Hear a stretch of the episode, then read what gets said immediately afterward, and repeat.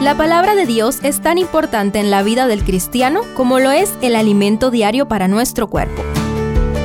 Estudia con nosotros el capítulo del día en Reavivados por su palabra. Josué 17. Seguimos con la herencia de los hijos de José. Extraigamos del relato bíblico algunas lecciones importantes para nosotros. En primer lugar, se describe la extensa herencia de los descendientes de Manasés, como dijimos ayer, casi cubre todo el centro de Palestina a ambos lados del río Jordán.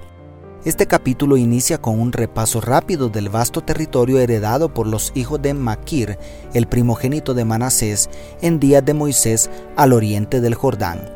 Cabe resaltar que Rubén y Gad no alcanzaron a ocupar todo el territorio que solicitaron a Moisés. Entonces fue ofrecida la parte norte a los descendientes de Manasés y los aguerridos descendientes de Maquir aceptaron el reto y además extendieron el territorio más al norte. Estos valientes hombres se convierten en un ejemplo que todos debemos seguir.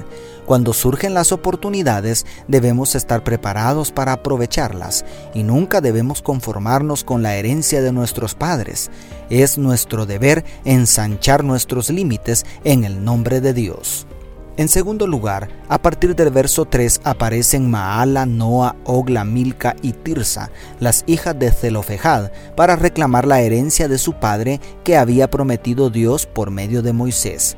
Estas son las únicas mujeres de esta generación que se mencionan por nombre y también las únicas que recibieron herencia por no tener hermanos varones valerosas mujeres que por su tenacidad para defender sus derechos también forman parte del engrandecimiento de la herencia de los hijos de José.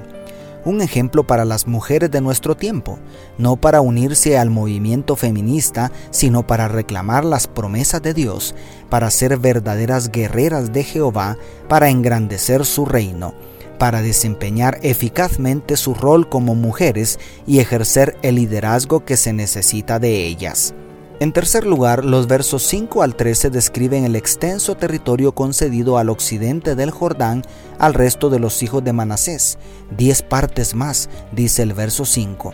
Esto es asombroso, especialmente al recordar que los derechos de primogenitura fueron concedidos a Efraín por el patriarca Jacob.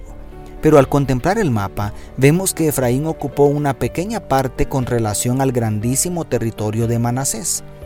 Todo indica que Dios hizo justicia a Manasés, quien nunca reclamó por la decisión arbitraria de su abuelo. Literalmente recibió dos porciones, una a cada lado del río Jordán y cada una mucho más grande que el territorio de su hermano Efraín. ¿Cuántas veces nos amargamos porque no recibimos lo que, según nosotros, merecemos? ¿Has sido víctima de alguna injusticia? Pues en lugar de amargarte y patalear de rabia, permítele a Dios ser tu abogado, deja en sus manos la justicia y con toda seguridad su recompensa será más grande de lo que te imaginas. Dios siempre hace justicia mejor que nosotros. En cuarto lugar, a partir del verso 14 se encuentra una bochornosa escena que también nos deja valiosas lecciones. Sucedió que los hijos de José, quienes habían recibido en este momento una herencia quizá más grande que la de Judá, reclamaron a Josué. ¿Por qué nos has dado como heredad una sola suerte y una sola parte, siendo que nosotros somos un pueblo tan grande y que Jehová ha bendecido hasta ahora? Declara el verso 14.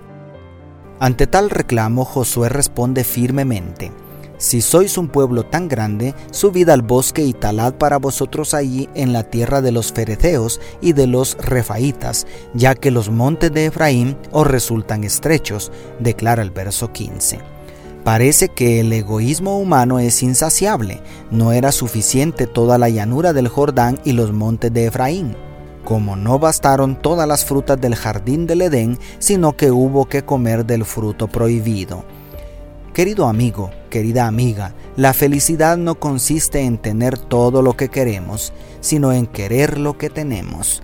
Hay mayor inteligencia emocional en agradecer por todo lo que Dios nos ha dado que en vivir angustiados por lo que no hemos conseguido. Sé agradecido y serás feliz. Dios te bendiga tu pastor y amigo Selvin Sosa.